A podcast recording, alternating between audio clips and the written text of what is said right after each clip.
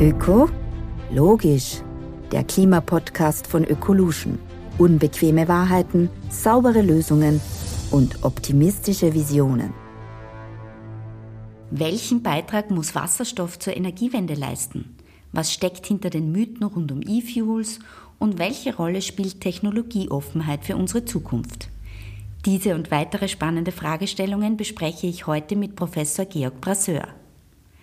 Herzlich willkommen, Herr Professor Brasseur. Sie sind uns heute aus Graz zugeschaltet. Ja, auch herzlich willkommen, Georg Brasseur aus Graz. Ich freue mich, dass ich heute zusammen sein kann in diesem Podcast mit Ihnen. Mein Name ist Elisabeth Zehetner und ich freue mich, dass ihr wieder zuhört. Zu Beginn darf ich euch wie immer unseren Gast vorstellen. Georg Brasseur ist Professor für elektrische Messtechnik und Sensorik an der TU Graz und seit Juni 2021 wissenschaftlicher Leiter von NITA New Energy Transition Europe Research Association. Von 2013 bis 2022 war er Präsident der mathematisch-naturwissenschaftlichen Klasse der Österreichischen Akademie der Wissenschaften und er ist Autor von mehr als 100 wissenschaftlichen Veröffentlichungen und vor allem von gut 75 Patenten. Ja, ich freue mich, dass ich heute mit einem echten Experten sprechen darf. Und meine erste Frage ist gleich, ist die Energiewende überhaupt zu schaffen? Und wenn ja, welche Dinge sind aus Ihrer Sicht notwendig, damit sie uns auch gelingt? Es ist nicht eine Frage, ob sie zu schaffen ist, sie muss uns gelingen. Wir haben keine andere Wahl. Wir sehen ja, welche Wettereskapaden wir haben. Wie gesagt, der Natur ist das wurscht. Also die Natur kümmert es nicht. Solche dramatischen Wettereskapaden kümmert die Natur nicht. Aber für uns Menschen kann das möglicherweise der Planet eine nicht mehr lebenswerte Umgebung sein. Aber für die Natur ist das egal. Die hat schon viel schlimmere Wettereskapaden erlebt. Aber für uns Menschen ist es nicht mehr so angenehm. Das heißt, wir haben keine Wahl. Wir müssen versuchen, die Energiewende hinzukriegen, damit wir wieder in einem Klima leben können, das für uns eben angenehm ist und erträglich ist.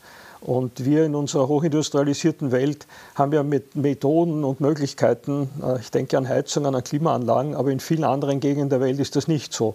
Also vor allem für diese Menschen müssen wir eine, ein Klima schaffen, in dem sie leben können. Sonst haben wir noch mehr Fluchtbewegungen, das wäre schrecklich. Das heißt, wir müssen es tun und wir müssen es schnell tun. Das ist das Wichtigste. Also auf jeden Fall müssen wir Ansätze finden, und äh, manches lebt eben in, ein, wir, in, einer Scheinwelt. Also es wird postuliert, manche Dinge, indem man es auf ein Papier schreibt und sagt, weil wir das jetzt da hinschreiben, passiert es einfach. Das ist aber leider nicht so, sondern wir müssen hart arbeiten an allen Fronten. Und das können wir am Internet, also im, das, das im IPCC, am Intergovernmental Panel on Climate Change, an diesem riesigen äh, also Wissenschaftlervereinigung von der UNO, die seit vielen, vielen Jahren daran arbeiten, die sagen uns ja, was wir eigentlich tun sollten aber nur passiert halt nicht wahnsinnig viel in diese Richtung. Also es muss etwas passieren. Österreich sagt ja oft, naja, wir sind eh Vorreiter, gerade im Bereich der Erneuerbaren. Immerhin 80 Prozent unseres Stroms stammen jetzt schon aus erneuerbaren Quellen. Was antworten Sie denen und wie sieht Ihrer Meinung nach die Stromproduktion in Zukunft aus? Also da weltweit nur 17 Prozent der Energie, die die Welt braucht, Strom ist interessanterweise sowohl bei den industrialisierten Ländern als auch in den Entwicklungsländern nur 17 Prozent und der Rest ist eben nicht Strom, sondern eine andere Energieform. Das wird sich auch in Zukunft nicht so wahnsinnig ändern. Das Pech ist nur, dass wir in Zukunft alle Energie, die wir gewinnen können, aus eben erneuerbaren Energien kommen sollten. Und das ist großteils Strom, weil aus Wind und Sonne können wir nur Strom generieren. Und mit diesem Strom können wir mal vorwiegend nichts anfangen, weil Strom eine volatile Form von Energie ist, wir aber eigentlich speicherbare Energieformen brauchen. Wir brauchen die Energie dann, wenn wir sie haben wollen und nicht dann, wenn sie uns die Energie, die Natur schenkt. Und das ist viel, bei vielen Leuten noch nicht angekommen. Wir sind so daran gewohnt und wir haben das unserem, äh, unserem Wohlstand eigentlich zu äh, den ja, eigentlich verdanken wir dem Wohlstand, dieser Eigenschaft, dieser Energie, die wir jetzt seit 150 Jahren oder länger zur Verfügung haben. Sie ist immer dann da, wenn wir sie brauchen. Ob das jetzt Kohle ist, Gas ist, Kraftstoffe. Wir brauchen sie, sie ist in speicherbarer Form vorliegend und wir verwenden sie. Wir verbrennen sie. Und das ist jetzt nicht so, sondern wir schauen beim Fenster raus und stellen fest, juhu, es ist Wind oder Sonne. Ja, jetzt kann ich sie verwenden. Jetzt ist kein Wind oder Sonne, jetzt müssen wir warten. Das geht ja nicht, das ist ja unmöglich. Das heißt, wir müssen diese Energie möglichst rasch umformen in eine speicherbare Energieform. Natürlich werden wir sie nutzen, so gut es geht. Aber wie gesagt, nur 17 oder 18 Prozent dieser Energie, die wir momentan verwenden, ist Strom. Das andere ist was anderes. Und das Pech ist, dass wir in Europa sehr wenig von dieser Energie ernten können. Es gibt in anderen Gegenden das Doppelte bis Dreifache an Effizienz für die Ernte. Das heißt, die Rohstoffe, die ich brauche, um diese Energie zu ernten, ist in anderen Gegenden nur die Hälfte oder ein Drittel. Also ein Drittel ist schon sehr hoch gegriffen, aber die Hälfte geht immer. Das heißt, wir sollten diese Energie woanders einsammeln, möglichst schnell in eine transportfähige Form umwandeln, und zwar in welche? In genau die, die uns die Natur eigentlich schon vorgegeben hat. Warum? Weil die Natur seit dreieinhalb Milliarden Jahren herumbastelt, welche Energieträger für Lebewesen am besten geeignet sind. Und das ist immer Wasserstoff, und zwar Wasserstoff in einer chemisch gebundenen Form, in atomar gebundener Form. Wasserstoff gebunden an Kohlenstoff oder Stickstoff. Ob das jetzt Alkohol heißt oder Benzin oder Diesel oder Zucker, da können wir jetzt beliebig lang reden, streiten, sei dahingestellt. Aber es muss Wasserstoff in gebundener Form sein. Wasserstoff in atomarer Form, das leichteste Gas, Wasserstoff ist so leicht, dass sich sofort ein zweites Wasserstoffatom sucht und H2 wird. Wasserstoff kommt ein soziales Molekül vor als H2. Das heißt, der Wasserstoff verbindet sich sofort, sehr reaktiv. Das heißt, ich muss den Wasserstoff an Kohlenstoff binden, ja, dann heißt er von mir aus Methan oder heißt für uns Zucker C6H12O6 und wir genießen ihn und füttern uns ja, und damit können wir leben. Das heißt, wir werden diesen, diese fossile Energie über Jahrzehnte hinweg mehr und mehr sozusagen verdünnen mit synthetischer und damit mehr und mehr defossilisieren, weil den Kohlenstoff, den brauchen wir in Zukunft genauso wie jetzt. Also die Bezeichnung dekarbonisieren ist keine wahnsinnig gute Idee. Wenn man uns den Kohlenstoff wegnimmt, zerfallen wir als Lebewesen. Wir bestehen eigentlich nur aus sechs Elementen und da ist der Kohlenstoff ein ganz wesentlich. Wenn man uns den Kohlenstoff wegnimmt, unsere schönen Kornweckeln, dann ist nichts mehr mit uns. Also den Kohlenstoff brauchen wir wie ein bisschen Brot. Ja. Das heißt, in Zukunft die Energiewende heißt, den Kohlenstoff in einen geschlossenen Kreislauf schicken, so wie es die Natur auch macht. Das heißt, wir müssen den Kohlenstoff, den wir aus der Erde herausnehmen, möglichst schnell wieder in die Erde zurückschicken, also in einen geschlossenen Kreislauf. Das ist unsere Aufgabe. Und den Wasserstoff dort verwenden, wo wir ihn wirklich brauchen. Und wo brauchen wir ihn? Wir brauchen ihn dort, wo wir den Sauerstoff aus Rohstoffen herauslösen müssen. Leider, ja leider, das ist halt einmal so, die, weil der Wasserstoff und auch der Sauerstoff sehr reaktiv ist, ist in der Entstehungsgeschichte der Welt sind natürlich die ganzen Rohstoffe immer mit dem Sauerstoff in Kontakt gekommen. Also alle Metalle haben sich sofort mit dem Sauerstoff verbunden. Und deswegen gibt es eben nicht Eisen in reiner Form oder Magnesium oder Calcium in reiner Form in der Natur, sondern immer als Oxid ja, ich will aber nicht das Kalzium in Form von Oxid, ich will, ich will Häuser bauen und, und CaO haben und dazu muss ich jetzt diesem CaCO3 aus Calciumcarbonat, will ich eben aus Kalkstein, will ich halt lieber ja, Kalk haben, um Häuser zu bauen oder aus Eisenoxid will ich lieber Eisen haben, um von mir aus Brücken zu bauen. Also muss ich diesen Sauerstoff rauskriegen. Und das werde ich in Zukunft nicht nur mit Kohlenstoff machen, sondern mit Wasserstoff. Oder von mir aus auch mit synthetischen, Ammon äh, mit synthetischen äh, Methan. Und dafür brauche ich den Wasserstoff in riesigen Mengen. Vielleicht kehren wir noch einmal kurz zum Potenzial des Wasserstoffes zurück. Er wird ja oft äh, von manchen Kritikern auch als der Champagner der Energiewende überspitzt formuliert. Wenn ich Sie jetzt richtig verstanden habe, ist es nicht der Champagner, sondern in Wahrheit das Wasser, das wir brauchen, damit wir die Energiewende schaffen. Also wir müssen das Wasser verwenden, um mit Hilfe von Elektrolyse wie gesagt, wir werden noch zu Budget sind als Ingenieure direkt aus Wasser, CO2 aus der Luft und Sonne einen transportfähigen Energieträger zu machen, müssen wir einen zweistufigen Prozess machen. Wir müssen mit Sonne, Wind und Strom aus Wasser mal Wasserstoff herstellen. Mit diesem Wasserstoff können wir jetzt auf der einen Seite synthetische Energieträger, speicherbare Energieträger machen wie die Natur und auf der anderen Seite mit diesem Wasserstoff, der im ersten Schritt aus der Elektrolyse herauskommt, können wir jetzt den Sauerstoff aus unseren, äh, aus unseren Rohstoffen herauslocken, herauslösen. Das, was wir jetzt mit, mit Kohlenstoff machen in einem Stahlwerk oder indem wir in einem Kalkofen von mir aus aufheizen, den, äh, das über Kohlenstoff herausholen, das CaCO3 herauslösen, den Sauerstoff, das können wir in Zukunft im Wasserstoff machen. Ja? Und dafür brauchen wir ihn dringend. Und das Pech ist, dass wir ihn, den Wasserstoff interkontinental nicht transportieren können. Wir haben keine, keine Möglichkeiten, Wasserstoff interkontinental in größeren Mengen, also großtechnisch zu transportieren. Auch den Strom können wir interkontinental nicht großtechnisch transportieren, gibt es nicht. Das heißt, wir müssen den Strom und den Wasserstoff, den Europa brauchen, herstellen. Alles andere können wir transportieren. Also E-Fuels können wir transportieren. Weil die sind gleich mit den fossilen, also können wir die Transportsysteme verwenden. Nicht für den Wasserstoff, nicht für Strom. Ja, in kleinen Mengen kann man es machen, aber nicht in den großen Mengen, die wir brauchen.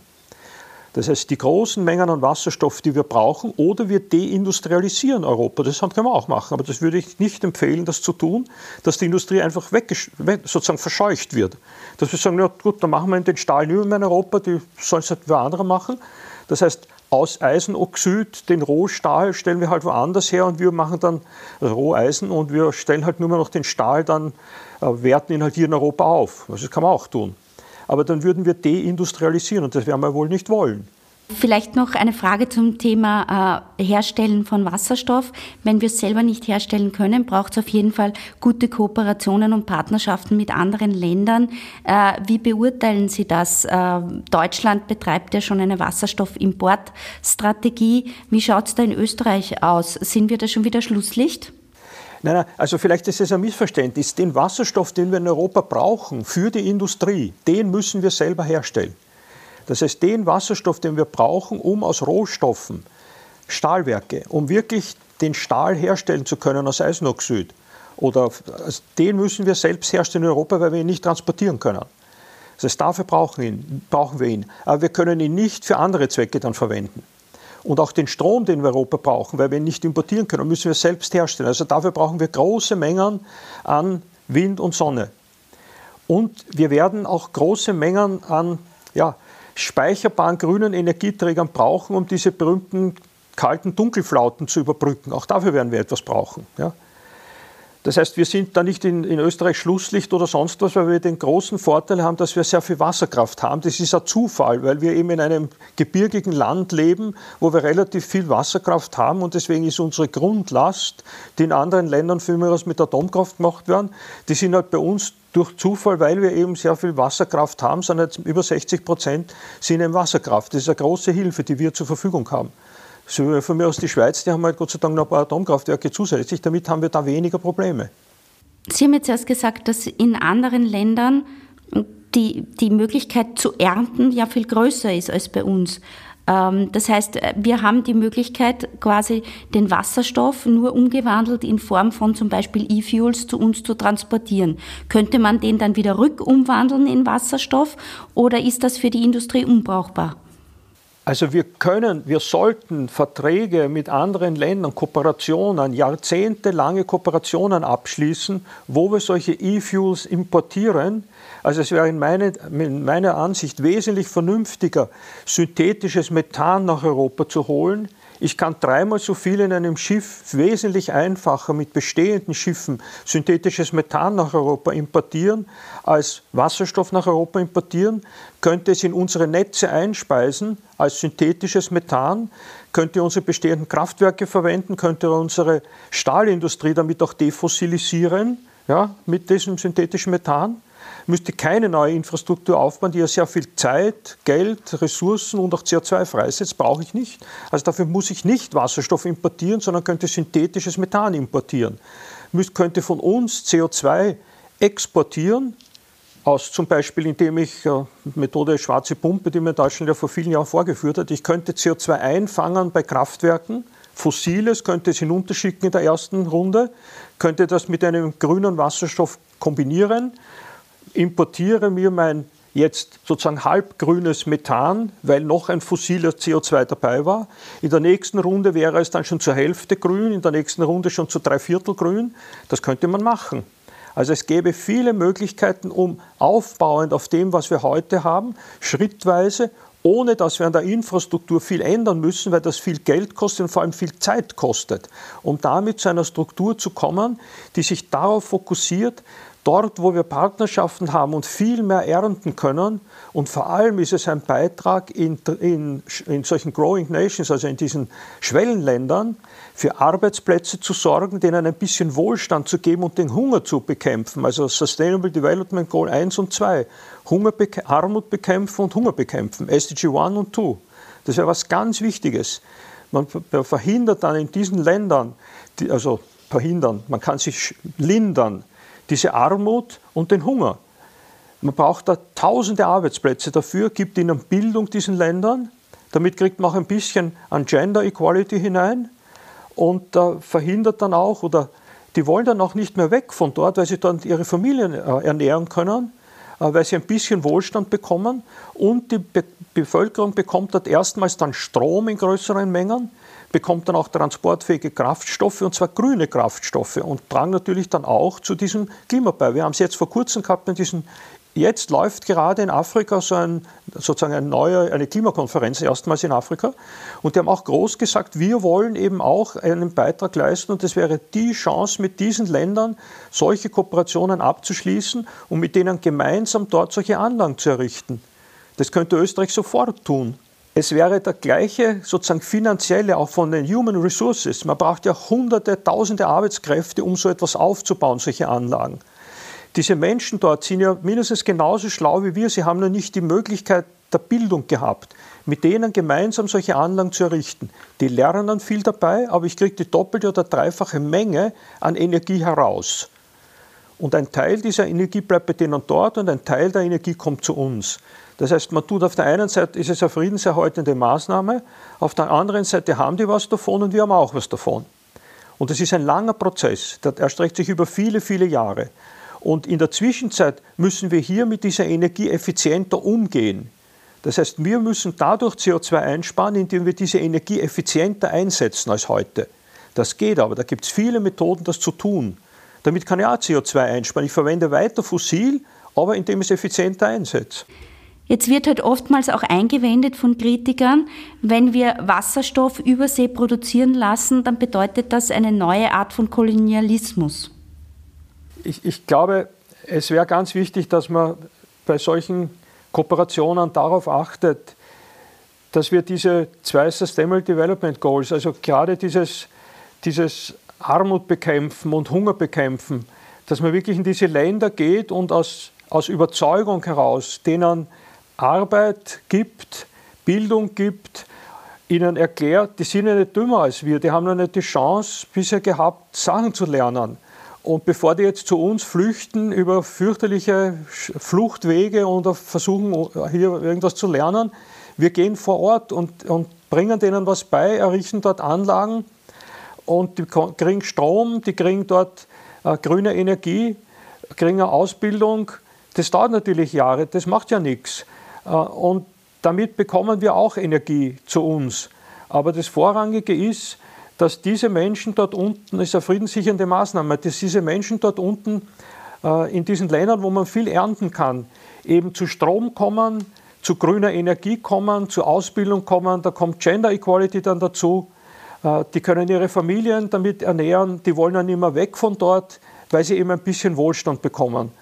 Und das ist kein zweiter Kolonialismus mehr und da kommt erst unter ferner Liefen, dass Europa natürlich auch davon profitiert, aber es steht nicht ganz oben. Und äh, vielleicht muss man es so aufziehen und nicht andersherum, weil sonst kommt sofort, naja, das ist ja schon wieder, wir wollen ja nur hin und die Rohstoffe ausbeuten. Nein, das wollen wir nicht. Sondern wir wollen eigentlich äh, ja, helfen und schauen, dass Frieden erhalten wird. Natürlich ist es auch, dass wir nicht wollen, dass wir überschwemmt werden von Menschen, aber das Klimawandel bringt es mit sich. Wenn die dort nicht mehr, leben können, dann wollen sie weg.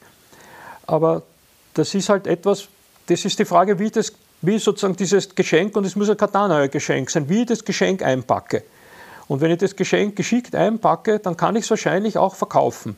Und kann es so verkaufen, dass die der Meinung sind, und um einen Vertrag der 20, 30 Jahre, der muss so lang halten, weil es kann auch nicht finanziert werden von Staaten, sonst fangen die wieder zum Gelddrucken an, sondern es muss über Risikokapital finanziert werden. Das heißt, es muss mindestens 20, 30 Jahre halten, sonst geht es nicht. Das muss ja Elon Musk oder solche Leute müssen das zahlen. Ja? Äh, oder irgendeine eine Foundation nicht, von Microsoft. Sonst geht es nicht. Und das geht nur, wenn die der Meinung sind, die, die liegen gemeinsam im Bett die nächsten 30 Jahre. Die machen das gemeinsam und sind voll davon überzeugt. Und das kann man vielleicht nur so über irgendwie, aber wie gesagt, ich bin kein Politologe, weiß nicht, wie das geht. Aber wahrscheinlich muss man es irgendwie so einfehlen. Vor Ort erklären, Entwicklungshilfe.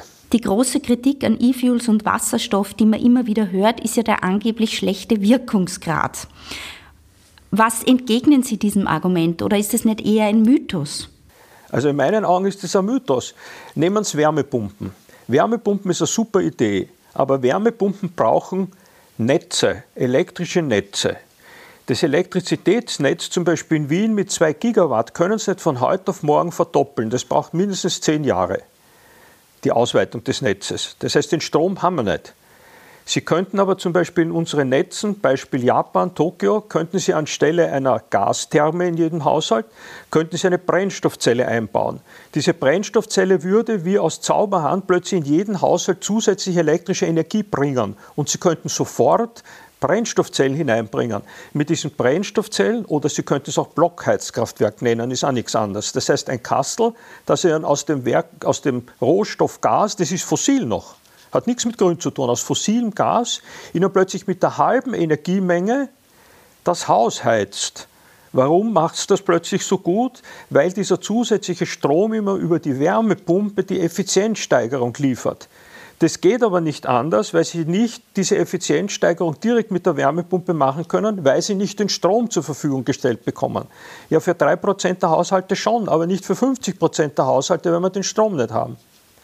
Das heißt, über solche Effizienzsteigerungen können Sie die nächsten 10, 15 Jahre überbrücken, bis ausreichend viel grüne Energie im Ausland eingesammelt werden kann bei Partnern, gemeinsam mit Partnern.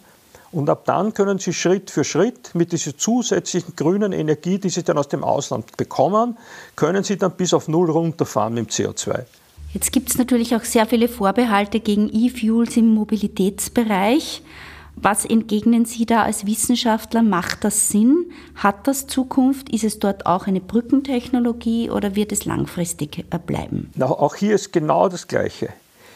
Die Fahrzeuge haben deswegen einen so schlechten Wirkungsgrad, weil der Verbrennungsmotor über einen sehr großen Last- und Drehzahlbereich betrieben wird. Das heißt, Sie müssen dort das Beste aus zwei Welten nehmen. Das Gute an einem batterieelektrischen Fahrzeug ist der elektrische Antriebsstrang. Das heißt, der muss bleiben. Was ist noch gut in einem heutigen Verbrennungsfahrzeug? Der Kraftstoff ist das Gute. Das heißt, Sie müssen verbinden den hochenergetischen Kraftstoff mit einem elektrischen Antriebsstrang. Warum ist der hochenergetische Kraftstoff so gut? Weil dieser hochenergetische Kraftstoff ungefähr 15 mal mehr oder 14 mal mehr Masse aus der Umgebung nimmt. Wenn Sie ein Kilo Kraftstoff verbrennen, verbrennen Sie gleichzeitig 14,7 Kilogramm Luft. Ja? Rufzeichen. Das ist das Geniale dran.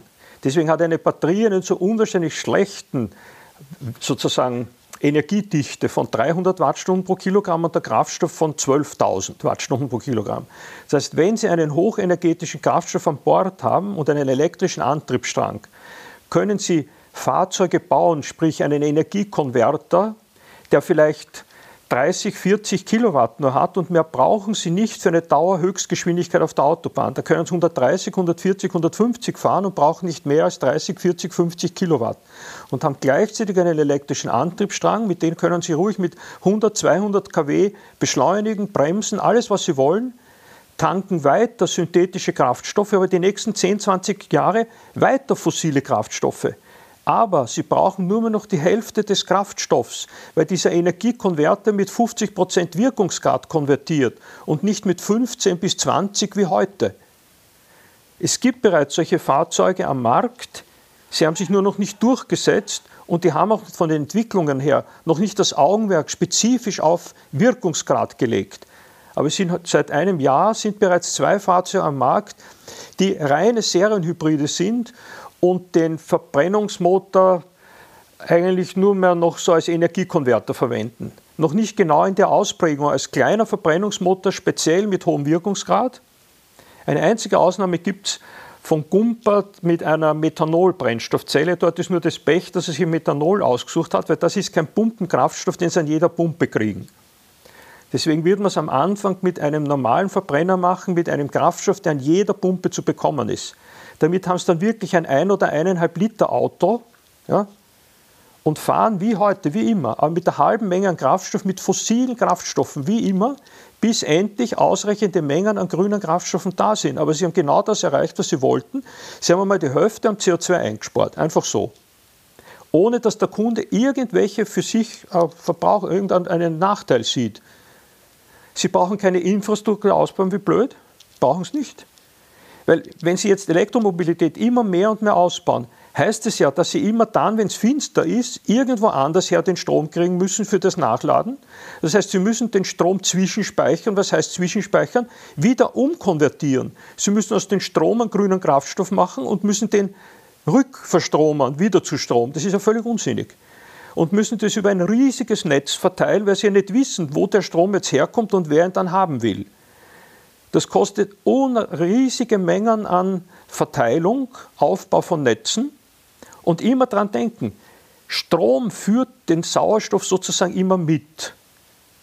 Ein E-Fuel muss den Sauerstoff nicht mitführen, den kriegen wir gratis aus der Luft. Sie stellen ihn in, in Australien her, ja, transportieren nur den E-Fuel nach Europa und der Sauerstoff fliegt aus Australien gratis nach Österreich mit und verbindet sich hier.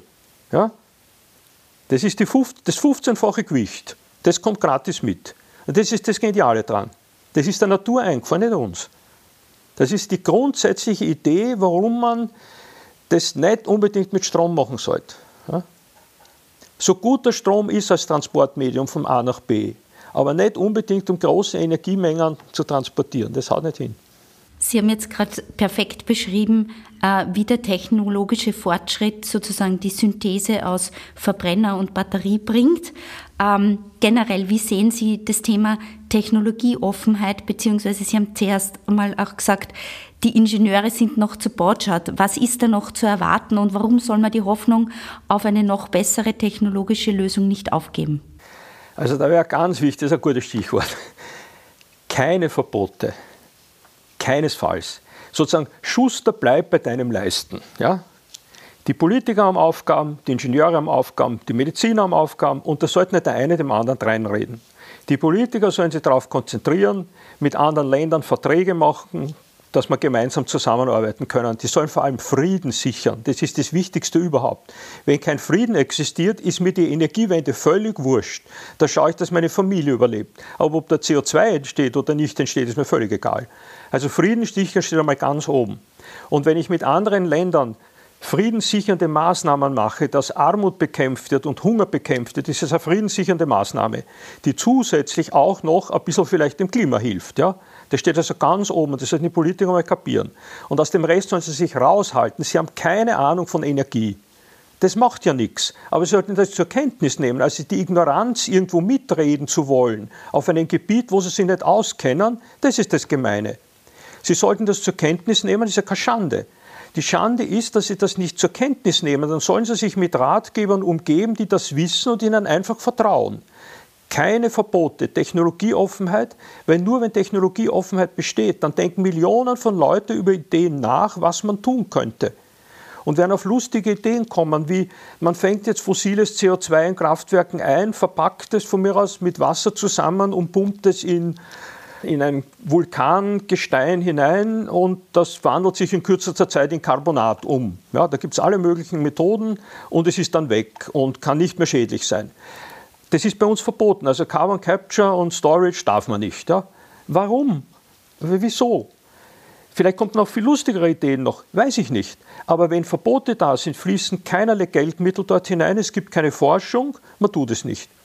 Wir haben sehr komplizierte Methoden, äh, zum Beispiel für CO2. Was ist sozusagen ein gutes CO2, wo ich Geld dafür bekomme?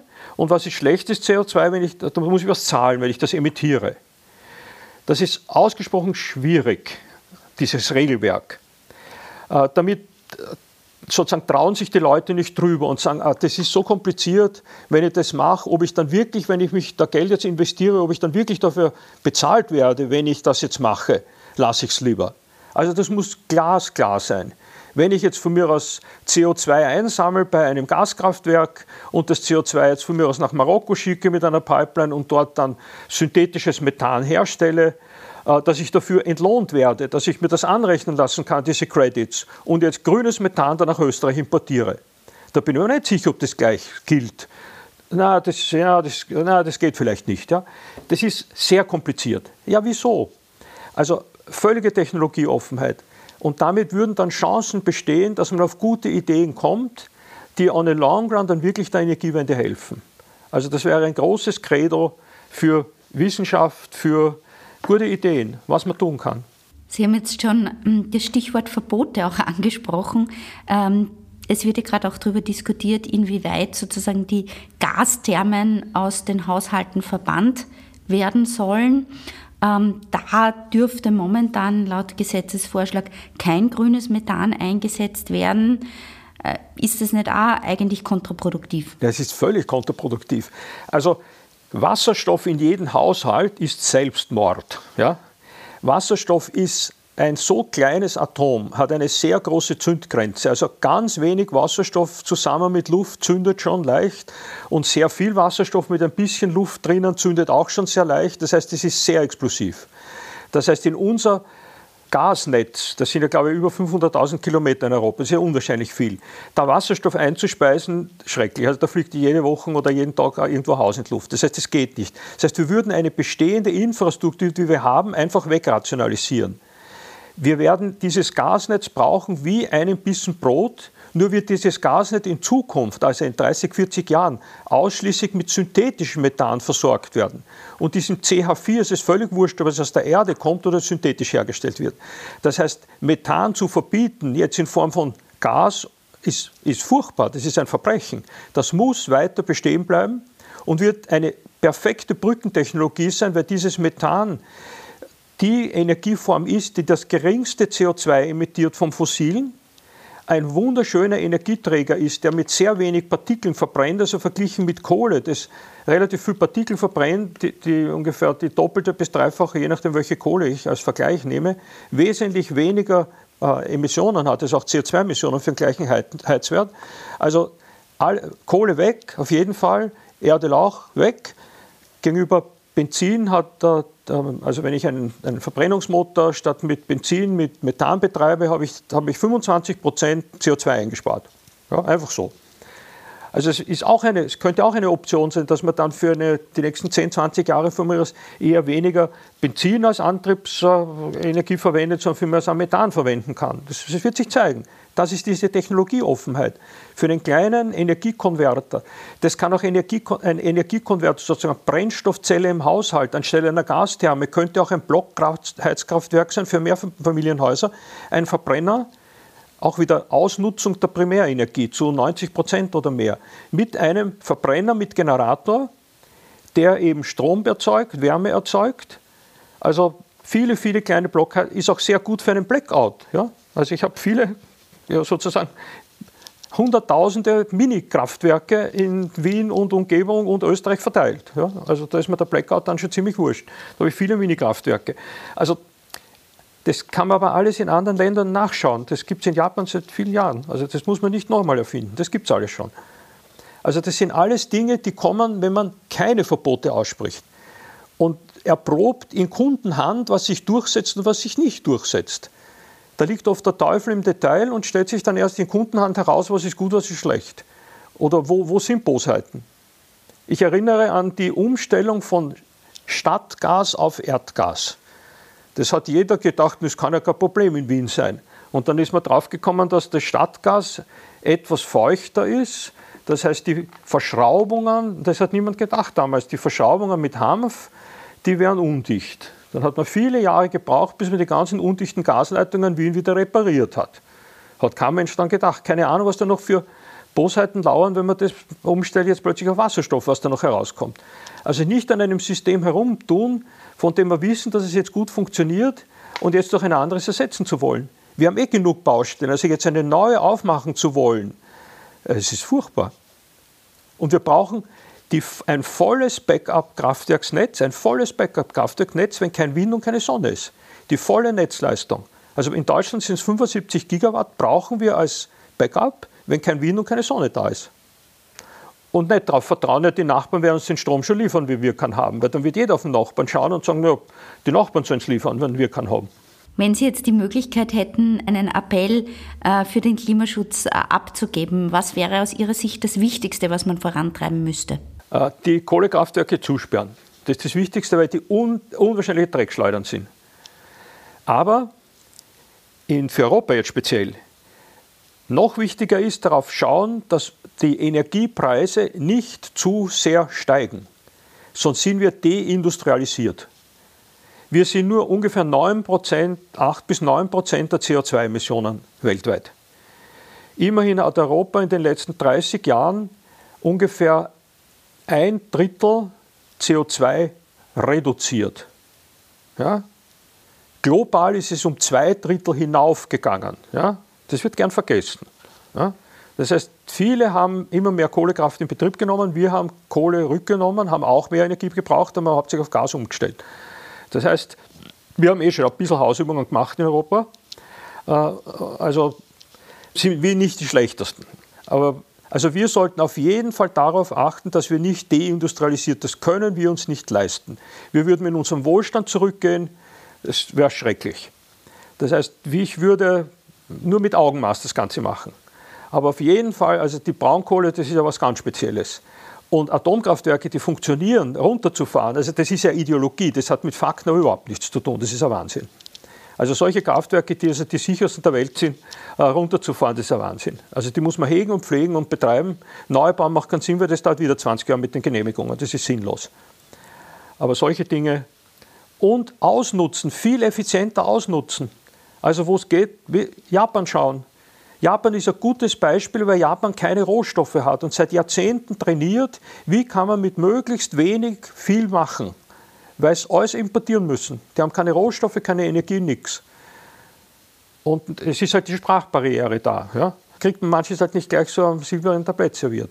Jetzt gibt es natürlich auch immer den Punkt der Selbstverantwortung im Punkto Klimaschutz. Was ist denn Ihr persönlicher Beitrag? Äh, wie leben Sie Klimaschutz? Also ich bin aber in den vor Corona noch war ich sehr viel mit dem Flieger unterwegs, aber das war eher geschuldet den Aktivitäten mit Konferenzen und mit allem Möglichen. Das ist in letzter Zeit eigentlich kaum mehr.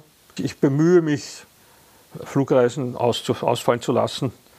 Und sonst bin ich halt mit Öffis unterwegs oder mit dem Motorrad. Und das ist aber auch eher ein Optimierungsding.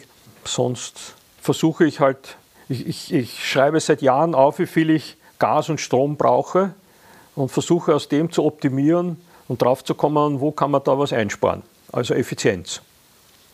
Und sehe, wo Stromverbraucher sind, also und sehe, wo ich Effizienz steigern kann. Das Gute ist, dass man hoffentlich in Zukunft mit Hilfe der Sustainable Air Fuels, also dem synthetischen Treibstoffen, auch ohne Flugscham fliegen können. Ja, also das wird schon noch zahlen. Die brauchen schon ziemlich viel. Gut, es sind 3% der CO2-Emissionen, so wie die Schiffe, das sind glaube ich auch drei. Wird auch dauern, wird dauern, ja. Aber auch das, die, die werden auch in Partnerländern, das muss man auch dort herstellen, wo eben mehr geerntet werden kann. Und das ist völlig wurscht, ob ich das in Autos verwende oder in einen Flieger, das ist ja egal. Ja, nachdem unsere Zeit schon sehr fortgeschritten ist, äh, darf ich mich sehr, sehr herzlich für dieses extrem spannende Gespräch bedanken. Ich nehme auf der einen Seite mit, dass man alle Effizienzpotenziale ausnützen muss, weiter über den Tellerrand schauen muss und vor allem ein Plädoyer für Technologieoffenheit, damit wir gemeinsam in eine klimaneutrale Zukunft starten können, ohne zu deindustrialisieren. Herzlichen Dank, Herr Professor Brasseur, dass Sie heute mit dabei waren. Danke, Frau Zetten, aber sehr spannend. Vielen Dank und sorry immer für meine langen Plädoyers. Wenn das alte Sprichwort, wenn das Herz voll ist, geht der Mund über. Dankeschön. Und das ist auch gut so. Herzlichen Dank, dass Sie diese Gedanken mit uns und unserem Publikum geteilt haben. Danke an alle, die wieder bei unserem Podcast Ökologisch dabei waren. Wir freuen uns schon auf die nächste gemeinsame Folge. Wenn dir die Folge gefallen hat, findest du mehr Informationen auf unserer Website unter oecolution.at oder auf unseren Social Dieser Podcast wird produziert von Stefan Tesch.